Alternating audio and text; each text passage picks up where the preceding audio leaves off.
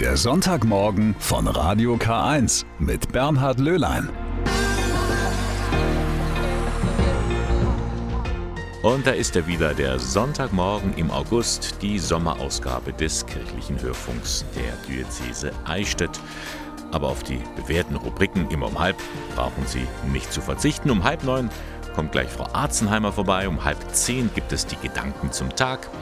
Und der Hoffnungssong, der wartet auch immer auf Sie, so um halb elf. Das ist sozusagen das Knochengerüst für die kommenden drei Stunden. Darum gibt es viel Fleisch in Form von sommerlichen Beiträgen und viel Musik.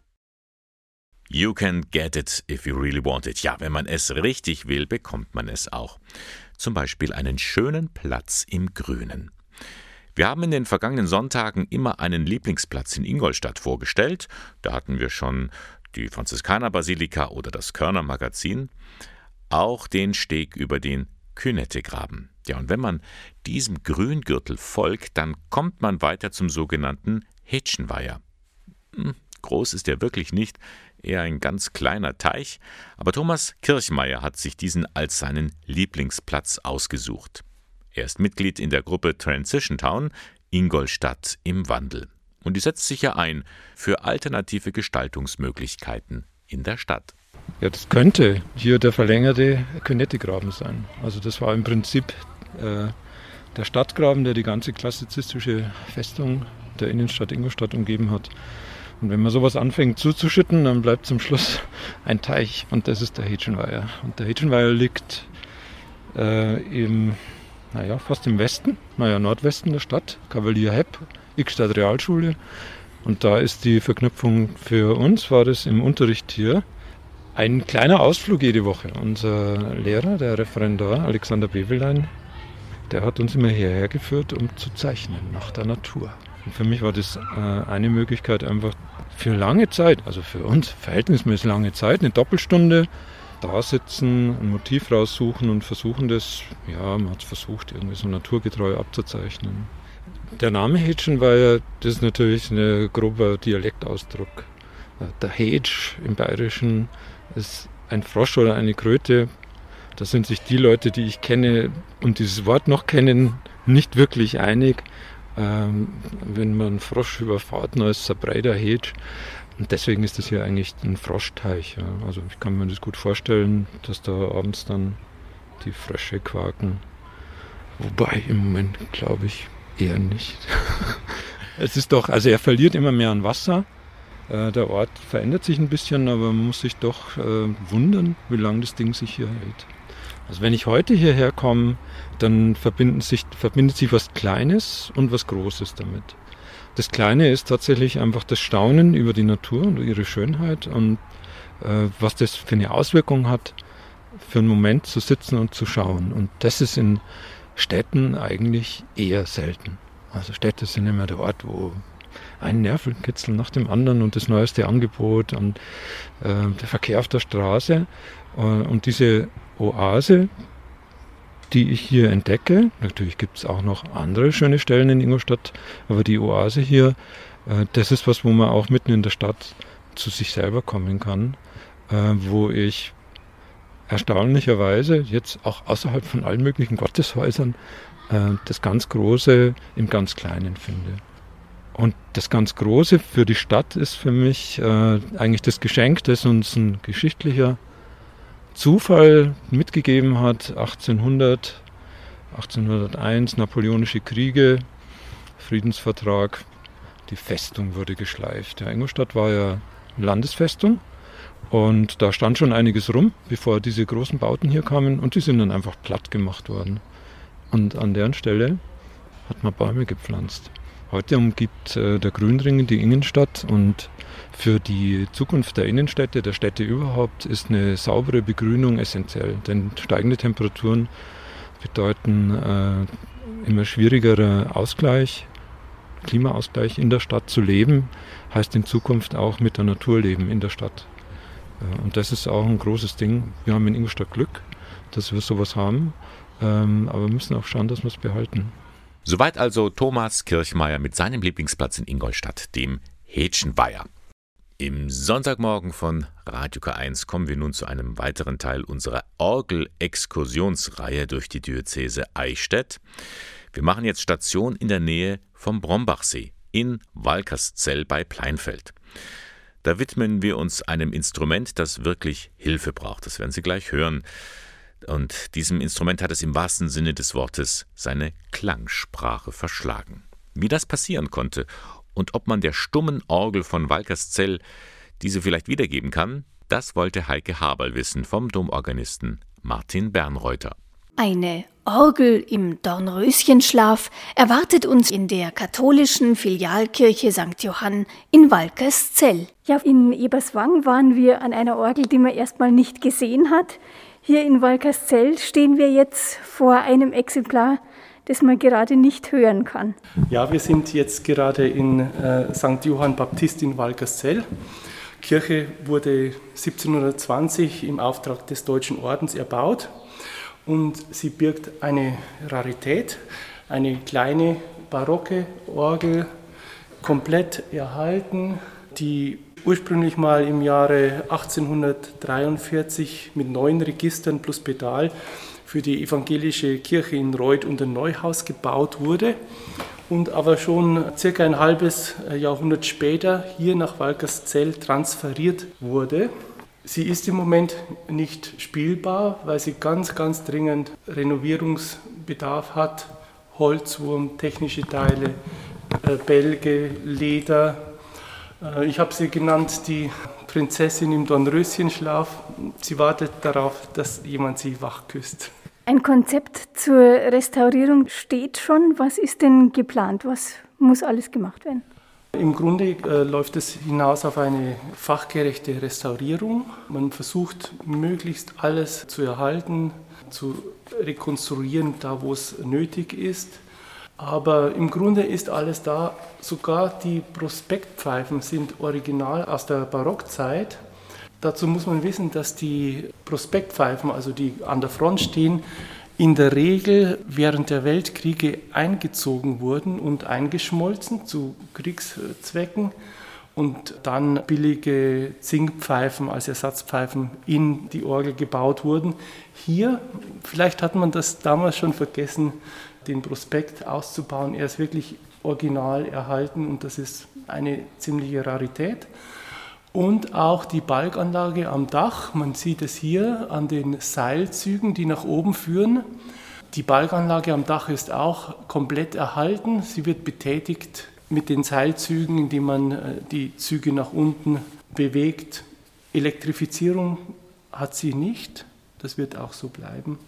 Das Restaurierungskonzept in Zusammenarbeit mit dem Landesamt für Denkmalpflege steht. Äh, Im Moment scheitert es einfach an der Finanzierung, leider. Das heißt, man kann auch noch nicht absehen, wann die Arbeiten starten können, oder? Zum derzeitigen Zeitpunkt leider noch nicht. Es gibt auch keine Tonbeispiele. Ich kann Ihnen nur das Geklapper der alten Taschen vormachen. Die Registerzüge sehr schön gemacht mit der Originalbeschriftung im Grunde ist alles da, man muss es nur fachgerecht restaurieren. Eigentlich ist alles da an den Tasten, also die Unterbeläge sind vollkommen äh, intakt, muss man vielleicht nur geringfügig anschleifen. Bei den Obertasten fehlen 1, 2, 3, 4 Beinbeläge. Das kann man aber wieder rekonstruieren. Kennen Sie zufällig jemanden, der die noch spielen konnte, der ein bisschen was erzählen konnte? Also ich bin jetzt seit knapp 20 Jahren Orgelsachverständiger der Diözese Eichstätt. Ich war schon vor bestimmt mehreren Jahren einmal hier, das erste Mal. Da war sie leider nicht mehr spielbar. Also sie ruht im Moment. Wir sind gerade jetzt im hinteren Bereich, wo man die großen Suppers-Pfeifen, die Holzpfeifen sieht und da kann man ganz augenscheinlich deutlich erkennen, die Wurmschäden, die natürlich der Substanz nicht gut tun.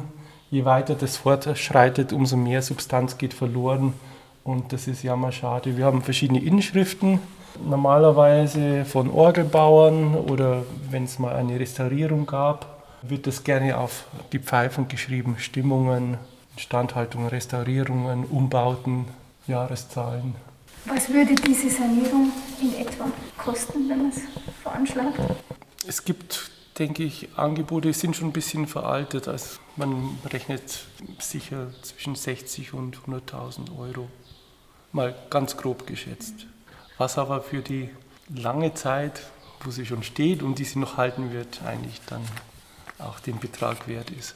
Also das ist wirklich besonders, weil diese Prospektpfeifen, natürlich haben die alle Patina, die sind jetzt natürlich gereift, würde ich sagen. Es sind natürlich auch unschöne Sachen dran wie äh, Vogelkot oder man sieht Ausbeulungen oder Einbeulungen an verschiedenen Pfeifenfüßen. Das kann man alles wieder sauber rückgängig machen und in, in Form bringen.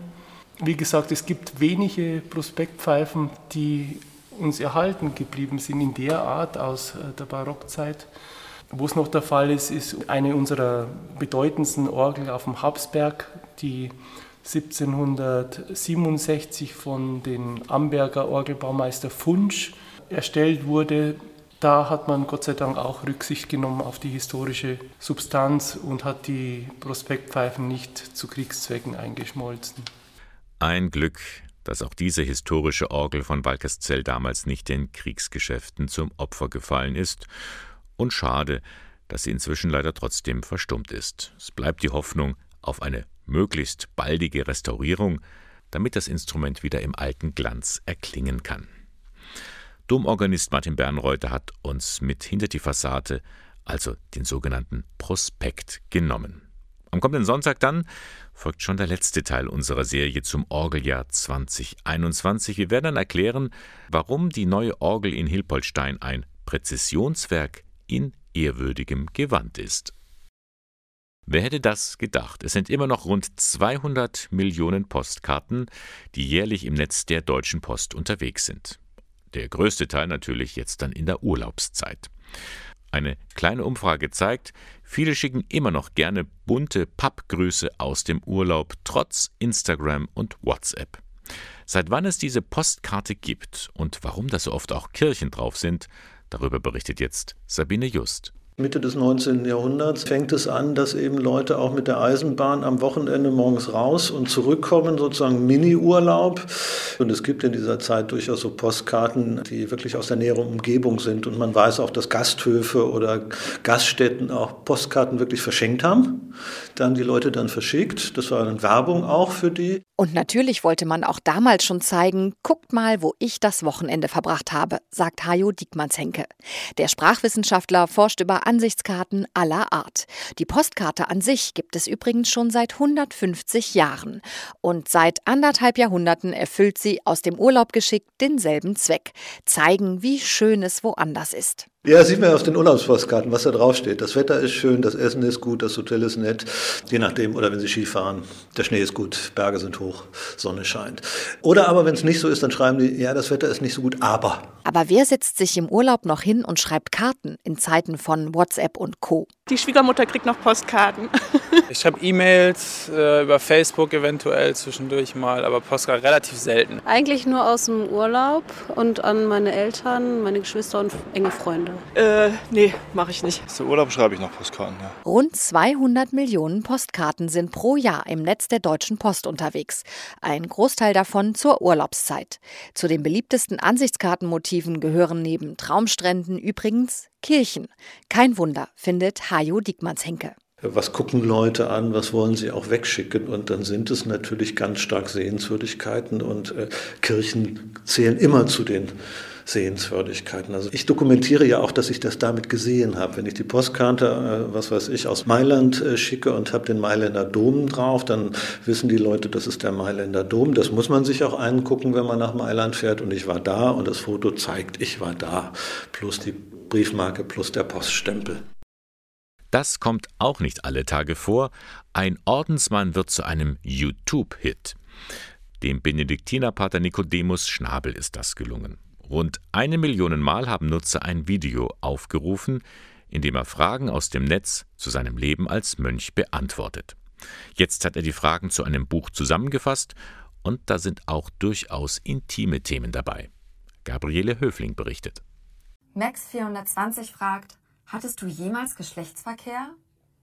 Das ist eine sehr intime Frage. Ähm, da kann ich auch nur darauf verweisen, dass das im Kloster keine Rolle spielt, was vor dem Klostereintritt war. Die Fragen an Pater Nicodemus Schnabel haben es in sich. In einem Video wollen YouTube-Nutzer alles wissen, was ihnen zum Thema Mönchsein einfällt. Warum ist er Mönch geworden? Was macht er den ganzen Tag so? Sogar Fragen sind dabei, die persönlicher nicht sein könnten. Das Video wird ein Hit, über eine Million Aufrufe und Fragen über Fragen, an die der Pater gern anknüpft. Ich durch, sag mal, meine provokative Lebensform, wo man ja erstmal den Kopf schüttelt, warum macht jemand sowas im 21. Jahrhundert? Und dann fragt man ja, warum? Und ich meine, das ist ja das, was meine Lebensform ja auch will, die Frage nach Gott wachhalten und eben so im guten Sinne in Stachel im Fleisch dieser Gesellschaft sein, die eben behauptet, es käme nur darauf an, ja, zu leisten, gutes Image zu haben und was zu besitzen, wo ich sage, nö. Ich finde, es gibt Wichtigeres. Und damit meint er zum Beispiel seine lebenslange Suche nach Gott. Auch wenn die User damit selbst vielleicht nicht so viel anfangen können, fasziniert sind viele trotzdem von Nikodemus außergewöhnlichem Leben. Und so sprechen sie ihn auch zu anderen Themen an. Er fühlt sich gesehen als einer, der Zeit zum Nachdenken hat und wo man doch mal eine Meinung haben will. Und da denke ich manchmal, äh, haben wir Kirche das total vergessen, äh, dass es durchaus Fragen gibt, nur den laufen wir weg und, äh, und Antworten, die wir geben, da fehlen die Fragen dazu. Ich habe noch nie ein junger Mensch außerhalb der Kirche gefragt, wie stehst du eigentlich zu irgendwelchen pastoralen Reformen? Die Fragen aus dem Netz hat Nikodemus jetzt in einem Buch zusammengefasst mit unzensierten Antworten, wie der Untertitel verspricht. Denn die Sprache der Kirche muss lebensnah werden, findet der Ordensmann, auch wenn es dann mal Kritik gibt. Das kenne ich natürlich. Und da sagen viele, nee, äh, bevor ich irgendwie äh, sozusagen friendly fire bekomme aus den eigenen Reihen, halte ich über die Klappe und äh, rede halt sozusagen in den geschliffenen, frommen Bahnen, die wir uns verbal eintrainiert haben. Das war alles richtig, nur äh, so kommen wir nicht in Dialog. Und ein solches Gespräch kann zum Beispiel so aussehen. King JJ interessiert, wie kannst du dein ganzes Leben einer Sache widmen, von der man nicht zu 100% wissen kann, dass sie existiert? Ja, das ist die Herausforderung des Glaubens. Das ist das große Abenteuer. Ich kann auch nur sagen, hey, das ist Abenteuerleben pur, oder? Ich meine, wir träumen alle vom Abenteuer, ich lebe es. Hashtag Frag einen Mönch. So heißt das Buch von Pater Nicodemus Schnabel. Es ist im Aldeo Verlag erschienen und kostet 18 Euro. Sommer, Sonne, Reisezeit. Viele hoffen auf Reisen trotz Corona. Auch er hofft es. Johannes Peter Paul ist Flughafenseelsorger. Von seinem Büro aus blickt der Pfarrer direkt auf die Abflughalle. Nach langer Corona-bedingter Pause stellt sich dort zur Sommersaison wieder Leben ein. Er erzählt uns ein bisschen, wie die Stimmung ist und wie der Airport zu einem religiösen Ort werden kann. Ein Beitrag von Gabriele Höfling. Das äh, Bewegendste am Anfang, würde ich sagen, war die Trauung eines äh, Langstreckenfliegers mit einer Stewardess. Aber das war natürlich hier in der Kapelle nicht möglich, weil sie dann doch mit 50 zu klein gewesen wäre. Das war dann in einer Gemeinde äh, mit vielen Luftballons und vielen vom Flughafen. Johannes Peter Paul ist Flughafenseelsorger. Seine Arbeit an einem besonderen Ort führt auch zu besonderen Herausforderungen. Es gibt schöne Momente wie die Hochzeit des Piloten und der Stewardess, aber auch Dramatisches. Wir hatten Leute, die gestrandet sind hier, die nicht weiter konnten, wo kein Geld da war. Dann gab es so Fälle wie jetzt zum Beispiel ein junger Mann steigt aus dem Flugzeug aus der Ukraine aus und äh, soll hier operiert werden und fällt tot um. Während Corona war am Flughafen dann praktisch gar nichts mehr los. Seelsorger Paul wollte trotzdem da sein und verbrachte jeden Tag eine Stunde still im Gebet in der Flughafenkapelle. Inzwischen starten und landen wieder mehr Flieger und damit ist auch das Leben zurück. Es freut einen, wenn man dann sieht, da im Kaffee sitzen Leute und oder gehen wieder raus, gehen auf die Terrasse, um Flüge zu sehen. Und das ist auch ein schönes Gefühl. Sonntags bietet der Priester regelmäßig einen Gottesdienst an und stößt damit auf viel Interesse. Am Anfang waren wir drei, vier Leute. Das waren dann so zwei alte Frauen, zwei junge Frauen, manchmal äh, eine Frau mit zwei Kindern. Das hat sich dann irgendwie rumgesprochen. Heute ist es so gemischt. Es sind Ältere, es sind Jüngere, neuerdings auch etliche Kinder. Wir werden im Oktober eine Erstkommunion hier haben von zehn Kindern. Als Kirche auf die Menschen zugehen, auch an ungewöhnlichen Orten, das zieht die Menschen an, ist sich Paul sicher. Und dann nehmen sie sogar auch etwas auf sich, so wie bei ihm am Flughafen. Und dadurch ist so diese Wahlgemeinde entstanden. Der Zukunft, würde ich sagen, weil die Leute, die kommen, die müssen sich in die S-Bahn setzen, U-Bahn, die müssen dem Auto kommen, die müssen äh, mit dem Fahrrad kommen, die, die können sich nicht aus der Couch in die Kirchenbank wälzen. Es geht nicht, die müssen los. In diesem Jahr begehen wir ein ganz besonderes Jubiläum. Seit 1700 Jahren gibt es jüdisches Leben in Deutschland. Das finden wir an vielen Orten, vor allem in den Großstädten. Allerdings nicht so in unserer Region. Im Bistum Eichstätt gibt es derzeit keine eigene jüdische Gemeinde. Allerdings gibt es Spuren eines lebendigen Judentums, allen voran in Georgensgmünd. Das liegt in Mittelfranken, 40 Kilometer südlich von Nürnberg. Fast vier Jahrhunderte geht die jüdische Geschichte dort zurück. Noch heute kann man dort die ehemalige Synagoge sehen und bestaunen. Johannes Heim hat für uns diesen Ort besucht. Sein Gesprächspartner ist Gerd Berghofer. Der Archivpfleger hat sich intensiv mit dem Glaubensleben in Georgensgmünd beschäftigt.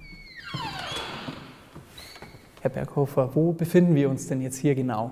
Wir sind hier im Hauptraum der Synagoge. Die Synagoge ist das Haus der Versammlung. Das ist ein griechisches Wort. Im Hebräischen ist das Bet Knesset. Hier wurde das Profane verhandelt, die Beiträge der Kultusgemeinde beispielsweise. Es ist aber auch ein Gotteshaus und es wird dann zum Gotteshaus, wenn die Tora eingebracht wird und wenn zehn männliche Beter anwesend sind, die älter als 13 sind, die die Bar Mitzwa hinter sich gebracht haben. Und letztendlich ist die Synagoge auch ein Ort der Lehre, weil über den Jahreslauf hinweg die Tora zu Gehör gebracht wird, die dann den Juden im jüdischen Glauben auch schult. Wie sah das jüdische Leben in der Synagoge aus? Wie muss man sich das vorstellen? Man muss sich vorstellen, dass sich die Juden äh, zu ihren hohen Feiertagen hier versammelt haben, insbesondere zum Schabbes, zum Sabbat. Und ähm, hier im Hauptraum haben sich die Männer versammelt. Auf den Emporen mussten die Frauen sitzen, die durften nicht im selben Raum mit sein. Man muss sich vorstellen, dass hier im Zentrum eine Bima stand, ein Podest, wo der Vorbeter seinen Platz hatte, der Vorsänger. Ringsum waren Bänke an den Wänden, mit Ausnahme an der Ostwand, und es fanden sich bewegliche Pulte, an denen die Männer Platz nahmen. Und äh, je wohlhabender und wichtiger sie in der Gemeinde waren, desto näher war deren Platz gen Osten, gen Jerusalem, was die Ausrichtung der Synagoge ausmacht. Die Geschichte des Judentums in Georgensgmünd reicht weit zurück. Seit wann gibt es denn jüdisches Leben hier? Der erste Jude ist im Jahr 1542 urkundlich erwähnt. Der hieß Jakob und der lebte sehr wahrscheinlich mit seiner Familie hier und nicht erst seit dem Jahr 1542, sondern schon ein ganzes Stück vorher, auch wenn wir das nicht ähm, genau eingrenzen können. Das jüdische Leben ähm, war hier in Georgensgmünd vorhanden bis 1938, bis man die Juden genötigt hat, diesen Ort zu verlassen. Ab Januar 1939 galt Georgensgmünd als judenfrei. Und bis auf eine kurze Spanne im Dreißigjährigen Krieg, wo der Ort komplett brach lag, hat es seit 1542 praktisch immer Juden hier gegeben. Es gibt ja mehrere markante Stellen hier in der Synagoge. Welche wären denn das? Zum einen haben wir da die Bima. Das war ein zentrales Pult, äh, ein zentrales Podest, was hier angedeutet ist durch diesen kreisrunden Ausschnitt. Hier nahm der Vorbeter, der Vorsänger der Shazan, seinen Platz ein. Der andere Punkt, das ist dieser Aaron Hakodesh, der Tora-Schrein. Hier befand sich in einem hölzernen Schrein mit einem Vorhang davor das Allerheiligste, die Tora. Hier führten dann auch Stufen hinauf und ausgerichtet ist dieser Toraschrein, wie bei Synagogen üblich, nach Jerusalem. Bei uns ist das regelmäßig Osten. Es gibt hier noch eine markante Malerei. Was hat es denn damit auf sich? Diese Malerei hier ist der eigentliche Schatz der Georgensgmünder Synagoge.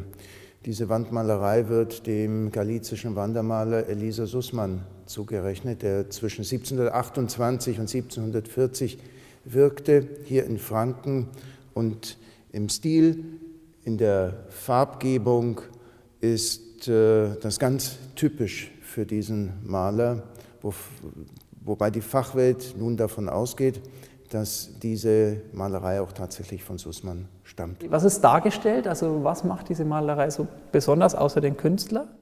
Das ist der Stil, die Ornamentik, die Farben, die äh, Pflanzen, die er da abbildet, auch Tiere teilweise. Und der Inhalt ist äh, ein Gebet, ein Dankgebet für den damaligen Markgrafen von Brandenburg-Ansbach. Ja, wir sind hier jetzt ein Stockwerk höher. Wo befinden wir uns denn jetzt? Wir sind hier auf der Frauenempore. Und ähm, wir haben hier in den drei Vitrinen verschiedene Fundstücke aus der Genisa ausgestellt. Die Genisa war was genau? Die Genisa ist ein Platz zwischen dem Dach, also den Ziegeln und der Verschalung, wo man Gegenstände aufbewahrt hat, die man nicht mehr benötigt hat, die man aber auch nicht äh, wegwerfen durfte. Und so zeigen wir hier Hauben, Schuhe, ähm, Bücher, Wimpel und derartiges. Und wir zeigen auch Präsente, die uns mitgebracht wurden von Nachkommen ehemaliger Georgensgmünder Juden. Das Thema Reinheit spielt im Judentum eine große Rolle. Dafür ist dieser Raum wichtig. Wo sind wir hier genau?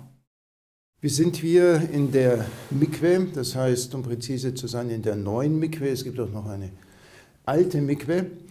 Und ähm, die Mikwe ist zwingend notwendig, um einen Gegenstand oder eine Person von einem Träferen, einem verunreinigten Zustand in einen gereinigten, in einen koscheren Zustand zu bringen. Frauen sind oder gelten prinzipiell nach der Menstruation als verunreinigt und müssen dann in die Mikwe gehen. Ein Tauchbad, das heißt, man kann nicht nur den Fuß reinsetzen, sondern man muss die Haare untertauchen. Man muss da wirklich Stufen, ganz rein, so ist es. Die Badestätte, eine von vielen interessanten Stellen in der ehemaligen Synagoge in Georgensgmünd. Die können Sie auch gerne selbst einmal besuchen. Führungen werden individuell vereinbart und Infos dazu finden Sie im Internet unter georgensgmünd.de. Der Sonntagmorgen von Radio K1 geht nun so langsam zu Ende. Das war eine weitere, etwas abgespeckte Version im Sommermonat August. K1 finden Sie in Eichstätt an der Luitpoldstraße 2. Moderation und Redaktion der Sendung hatte Bernhard Löhlein. Ich darf mich von Ihnen verabschieden. Ich freue mich, wenn Sie nächsten Sonntag wieder dabei sind, wie immer ab 8 Uhr.